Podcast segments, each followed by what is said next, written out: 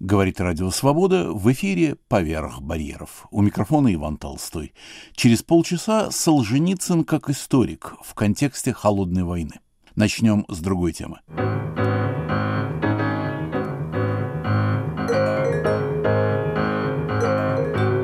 Имя писателя Джонатана Литтела – громко прозвучало несколько лет назад после выхода его романа «Благоволительница» о Второй мировой на Восточном фронте. Роман был написан от лица офицера СС. Работая над книгой, Литтл изучал архивы Германии, Польши, Украины, России. Во время чеченских войн он был сотрудником гуманитарной миссии. Мой коллега Игорь Померанцев во время недавней поездки во Львов встретился с Джонатаном Литтлом и записал с ним беседу. Джонатан, вы родились в Нью-Йорке. У вас родной язык английский. Пишете вы по-французски. Живете вы в Барселоне.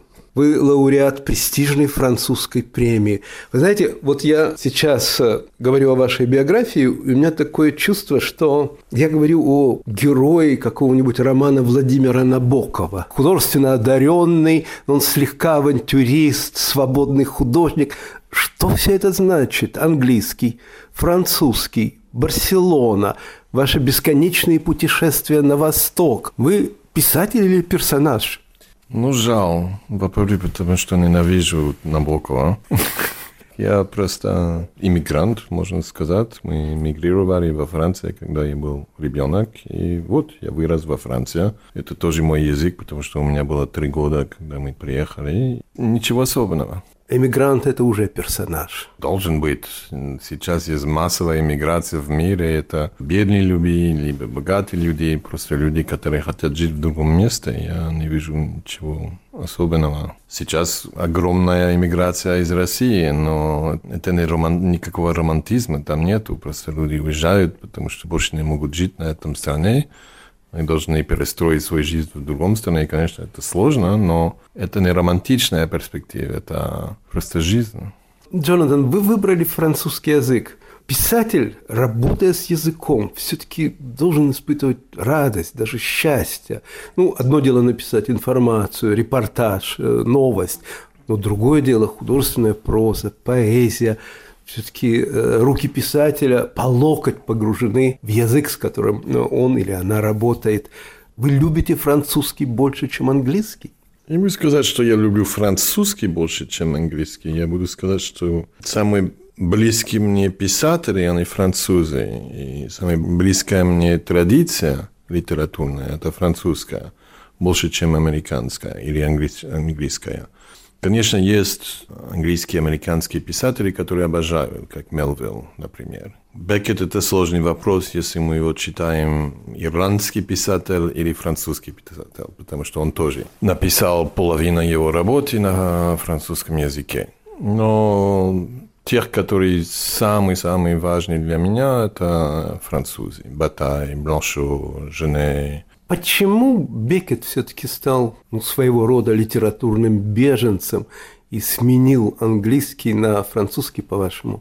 Ну, конечно, мы не знаем, он никогда не говорил открыто об этом. У меня есть своя теория, он был секретарь Джойса, и, конечно, стать писателем в тени Джойса – это очень сложно, и это понятно.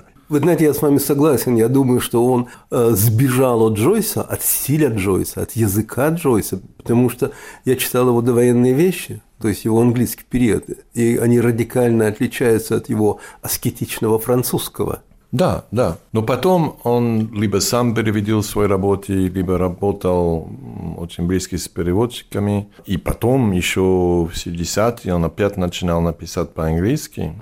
Поэтому не кажется, что его цель писать по-английски, но ему надо было вот это очень большой объезд. Как беженец, вернувшийся на родину, литературный беженец. Он тоже человек без места. Ну, он жил в эмиграции. Когда он попробовал жить и работать в своем Дублине, это была абсолютно большая катастрофа, и он опять уехал. Ну, как его персонажи, человек без места. Вы чувствуете своего французского читателя? Или чувствуете ли вы своего американского читателя? Это не важно. Это просто существует и все. Ваш э, самый знаменитый э, роман «Благоволительница» переведен на русский, и он переведен уже, кажется, на украинский. Он написан от лица офицера СС, и время действия романа – это Вторая мировая война. Есть традиция в русской литературе писать от лица персонажа. Ну, например, у Гоголя, у Лескова. Есть и в украинской литературе, это Василь Стефанек. Есть в английской или в англоязычной литературе такая традиция, например, монолог Молли Блум у Джойса или некоторые персонажи Уильяма Фолкнера. Когда вы выбирали вот этот стиль от лица офицера СС, вы следовали какой-то традиции или просто вам это нравилось?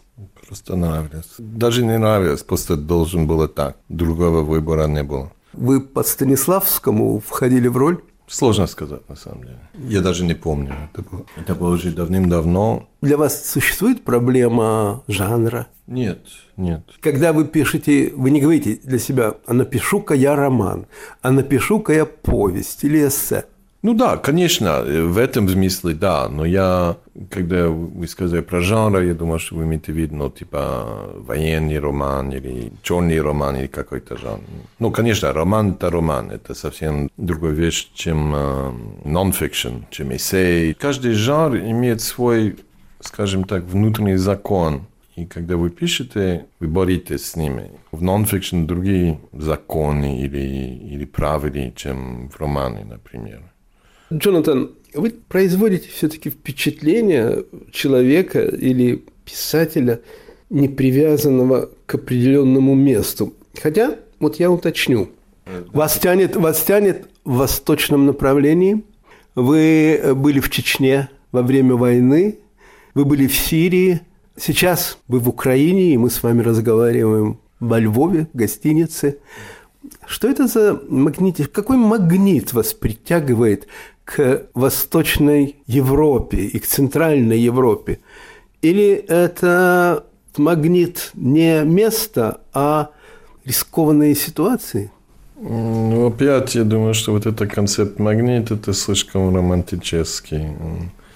Я просто люблю Восточную Европу, но я работал тоже много в Африке, но у меня нет тут такой близкие отношения к этим местам, чем как у меня ну, с Восточной Европой. Просто люблю, люблю людей, люблю города, люблю все. Но почему-то вы пишете как раз о критических ситуациях, я имею в виду о войнах. Ну да, это другой вопрос. Конечно, вопрос насилия, больше всего политический насилие. Это для меня было самое сначала важный вопрос. Это уже давным-давно. Ну, потому что я работал весь карьеру ну, на войнах разных, как гуманитарный э, работник сначала. Потом... Вы, вы работали как корреспондент? Нет, нет, сначала как э, гуманитарный работник. Ну, вы знаете, что Арис Мердок тоже работала э, волонтером она написала роман о волонтерах, и там крайне скептичные э, ее замечания о, о, о чистолюбии волонтеров. Ну, я не буду написать про них, но у меня тоже очень большой скептицизм сейчас. Ну, в молодежи это много сделал и попал в этими ситуациями. Даже в Чечне это было абсолютно э, случайно. Просто мне туда отправили. Я даже не знал, что существует такое место, как Чечня, когда меня туда отправили. Ну, быстро научил, конечно, но ну и вот, и все.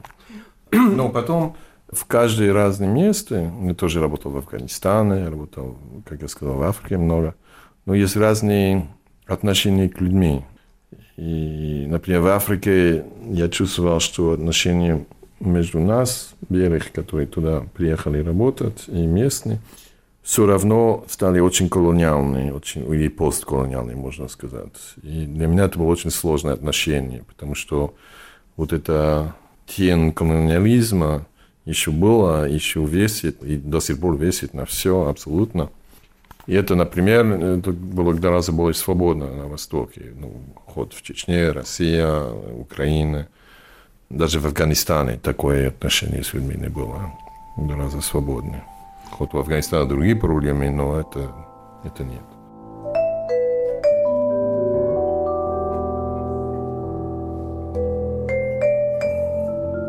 На волнах Радио Свобода в выпуске «Поверх барьеров» беседа моего коллеги Игоря Померанцева с американо-французским писателем Джонатаном Литтелом.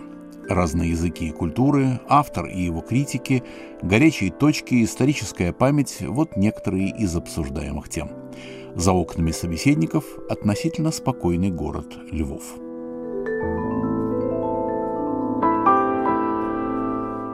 Вы смотрите на эти военные конфликты, на войны, как марсианин, или все-таки вы чью-то сторону принимаете? Ну, сейчас я принял сторону на этой войне, конечно. Я совсем сто процентов на стороне Украины, без вопросов. Я много написал против Путина, против современной России и его политика. Но это не новые вопросы. Уже начинал в Чечне, там видел, ну, два года я работал в Чечне, это долго. И видел там, как вел себя русская армия, вот это. Должен сказать, что сейчас в Украине ничего не изменилось. Они так, как они тогда себя вели, как сейчас. Но, ну, конечно, он не один. Другие тоже очень плохие могут быть. В Боснии тоже, например, было очень очевидно, кто виноват за эту войну. Потом, когда начинает война, есть такой цикл насилия, да, который тоже меня очень интересует. И тех, которые сначала стали жертвой, изменяют и стают жестких. Это э, очень нормально. И в Боснии второй год войны, третий год войны, конечно, все страны сделали абсолютно ужас. Но я никогда не забыл, что это все начиналось с Сербии. Это, они виноваты для, для этого цикла, чтобы они это начинали. А здесь тоже э, агрессия – это Россия. И точка. Больше вопросов нет. Вы находите общий язык с э, украинскими писателями, интеллектуалами? Сказал бы нет. Почему? Просто не познакомилась. Просто не, не успел познакомиться. Я знаю много журналистов, много правозащитников, многие в кино знаю много людей. Но писатели самые просто не познакомился. Когда был в Харькове, я хотел познакомиться с Жаданом, но он был слишком занят, и не получилось. Вот. Джонатан, ну, так или иначе, получается, что вы французский писатель. Ну, по крайней мере, в словарях я вижу, в лексиконах, и справочной литературе вас называют англо-французским писателем, но, в общем, вы скорее французский писатель. Считается, что французы склонны к русофилии. Так или иначе, они, как правило, занимают сторону, я имею в виду прежде всего интеллектуалов, занимают сторону России. У вас есть какие-то личные отношения или профессиональные отношения с французскими писателями? Нет, я, я избегаю об этом. Но я, конечно, несколько знаю, но не близкий. Эм, ну, вы знаете, вы знаете проблему, о которой я говорю? Ну да, но я больше это вижу больше в бюрократии и во власти, чем среди интеллектуалов. Я думаю, что сейчас культурная сфера более-менее 100% за Украину. Это, может быть, есть какие-то исключения из правых сил, например, но кого их не читают. Но вот эта русофилия, она очень глубокая внутри администрации, внутри дипломатов, среди дипломатов, среди среди военных больше всего. И это да, это всегда был проблем. Мы уже, мы, я и друзья, которые в этом мире, уже 20 лет спорим про это с этими людьми, что вы не представите, какие угрозы. Я, я помню, я встретился с каким-то министром в 2006 году, и он встретил с Путиным, ну, как-то официальное мероприятие. И он был там, ну да, Путин порядочный человек, мы можем сделать бизнес с ним, очень хорошо. И я сказал, нет, ты не представишь, какой угроза этот человек. Нет, нет, Джонатан, у тебя слишком большой паранойя, тогда и тогда, и тогда, и тогда. Я его недавно увидел, и он сказал, ну, Джонатан, через 15 лет он сказал то, что ты, ты был прав, и я нет. Он признал это на самом деле.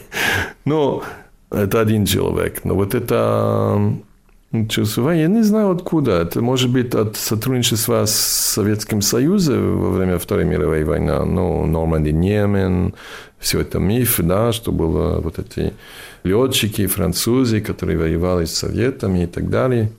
Но даже во Франции, да и не только во Франции, должен сказать, когда говорят про советские, они говорят русских. И, и если думаю, нет, они не русские, они советские. Когда вы воевали с советскими э, войсками, не с русскими войсками. Но для них почти разницы нету. Они почти не, никогда не обратили внимания, что среди вот этого Красная Армия было массовое, очень большое качество украинцев, белорусов, и еще узбеки, татары, азербайджанцы и так далее, и так далее. Это была большая империя, но это была советская империя, это не была русская империя. Много людей, которые называют русские, не были русские вообще.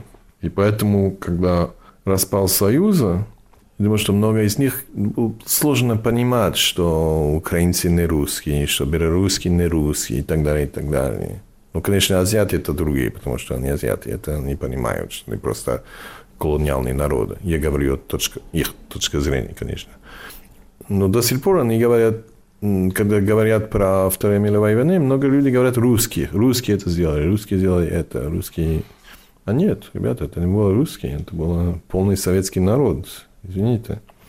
Вы не думаете, что это все-таки еще связано с традиционным французским антиамериканизмом? Потому что европейская идеология антиамериканизма, она возникла именно во Франции в середине 50-х годов, и пионером э, этой идеологии был генерал де Голь, президент Франции. Есть такая традиция, но она больше существует сейчас налево, на среднелевых сил, типа Mélenchon, который хвалит любой человек в мире, который ненавидит Америку, хоть это Путин, Ким Ил Сун, Гуго Чавес, ему плевать, какой диктат, диктатор, кроме если он против Америки, тогда он хорошо. Ну, конечно, такие дураки существуют везде.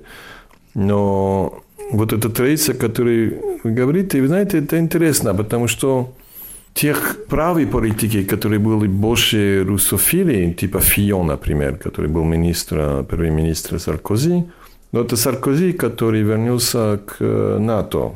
Это Саркози, который принял решение возвращать Францию к НАТО. Да? А Фион один из самых больше сторонники Путина, который есть в этом высокий политический мир во Франции. Я не думаю, что для Филона это вопрос антиамериканизма, это другое. Но вот это, вот это антиамериканизм очень, очень сильно, больше всего налево. Кажется, Фион был осужден за коррупцию. Наверное, да. Наверное, да. Он очень любит деньги. Э, Джонатан, ваш роман «Благоволительница» переведен на немецкий? Да, конечно. Какая реакция критики, читателей? Вы что-нибудь знаете? Какое впечатление произвел ваш э, роман на немцев в Германии? Ну, как я вам сказал, я не очень обращу внимание на реакции, я не читаю критики, я вообще не знаю, что мне сказали издательства, что был ну, очень яркая реакция и против, и за, половина, половина, половина, как я понимаю.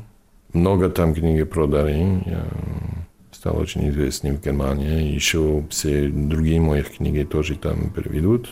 Наверное, люди их читают, если они их издают.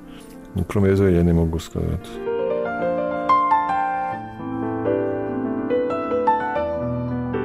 На волнах Радио Свобода в выпуске «Поверх барьеров» беседа моего коллеги Игоря Померанцева с американо-французским писателем Джонатаном Литтелом разные языки и культуры, автор и его критики, горячие точки, историческая память – вот некоторые из обсуждаемых тем.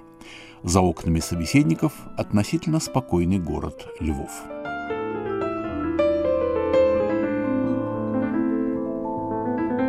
Вы американец, ставший французским писателем. Во Франции вы очень признанный писатель, писатель-лауреат. В Америке вас читают? Нет. Ну, послушайте, ну есть же, э, Джонатан, э, есть традиция, есть американские писатели, пишущие не на английском, например, Нобелевский лауреат Башевис Зингер, есть американские писатели, которые пишут на испанском языке, особенно в Пуэрто-Рико. То есть это возможно быть американским писателем но писать не по-английски. Не знаю. Я себя не, себя не чувствую очень американский. Просто у меня американский паспорт, я там родился, но кроме этого мало. Но вы говорите по-английски без акцента. Ну да, конечно, говорю, и там учил на самом деле. Учил и изучил. Учил. Учил? Учился? Учился. У- учился. Да. Я там учился, я там немного жил, но я чувствую себя больше европеанский, чем американский. А для вас означает что-то понятие европейский?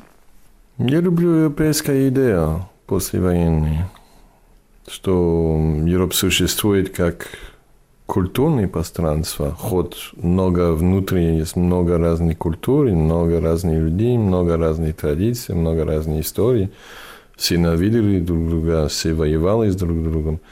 Но все равно современная европейская идея для меня это самое интересное в мире, который сейчас есть. Много говорят о русском мире, я буду говорить о европейском мире. Европейский мир мне... Евро... Европейское. Европейский мир. Э, Мне кажется, гораздо более интересная идея, чем любой местный национализм, скажем так. У вас есть любимые писатели? Ну, я их уже называл. Бланшо, Батай, Ну. Бракет. Ну, это, это, это французская литература европейская. А есть еще польская, а, украинская, русская, английская, наконец. Ну да, много, много. Русский тоже у меня есть. Лемонтов, очень близкий. Толстой, который очень обожаю. Достоевский у меня больше сложные отношения. Очень люблю, но все равно сложные отношения с Дос- к Достоевскому. Бола- Роберто Боланьо, который родился в Чили и жил потом в Мексику, и потом жил и скончался в Испании, в Каталонии. 20 лет назад он, он умер. Этот парень, я считаю, самый лучший писатель, который родился после Второй мировой войны. Это блистающий писатель. Он 20 лет назад умер, к сожалению. Очень молодой, 50 лет от печень он умер. Как э, наратор Достоевского. Его печь болел, к сожалению.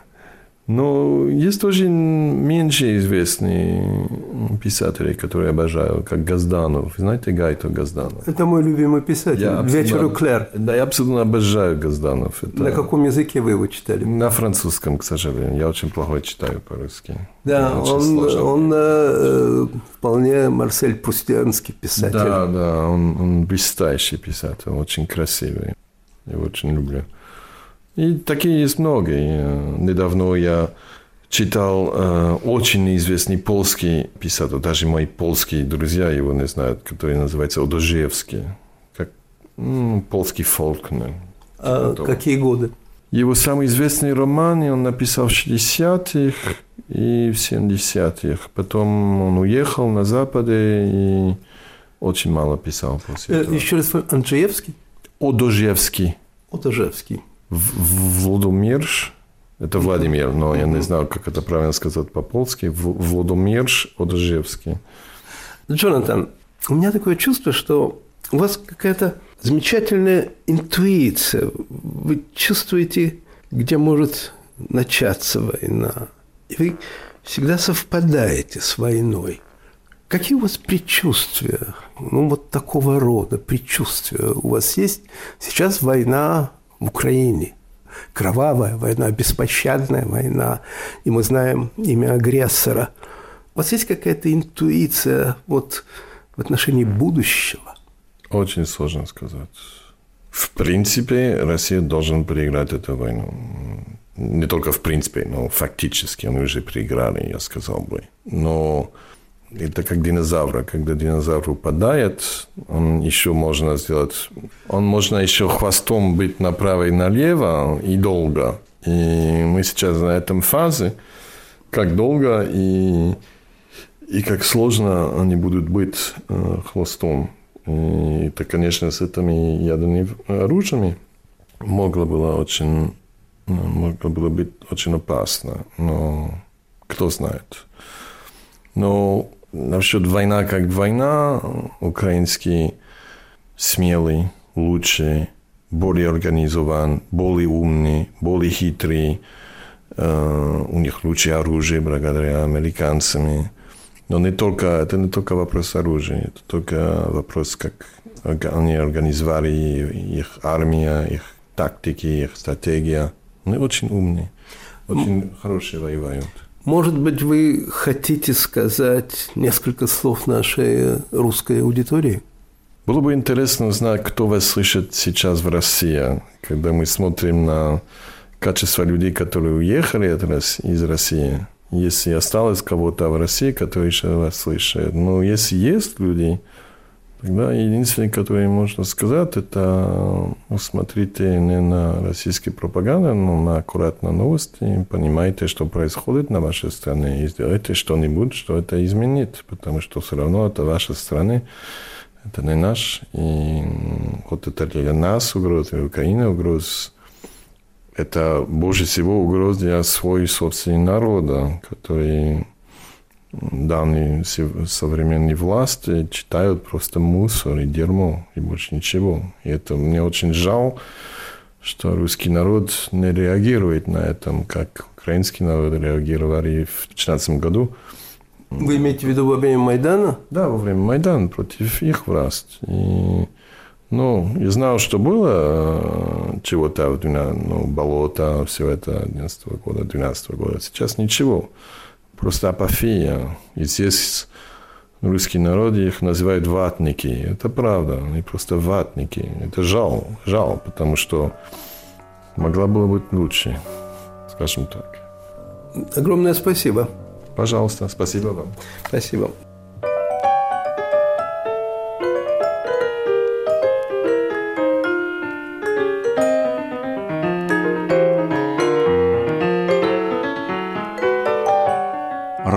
Языки культуры, автор и его критики, горячие точки, историческая память в беседе моего коллеги Игоря Померанцева с американо-французским писателем Джонатаном Литтелом.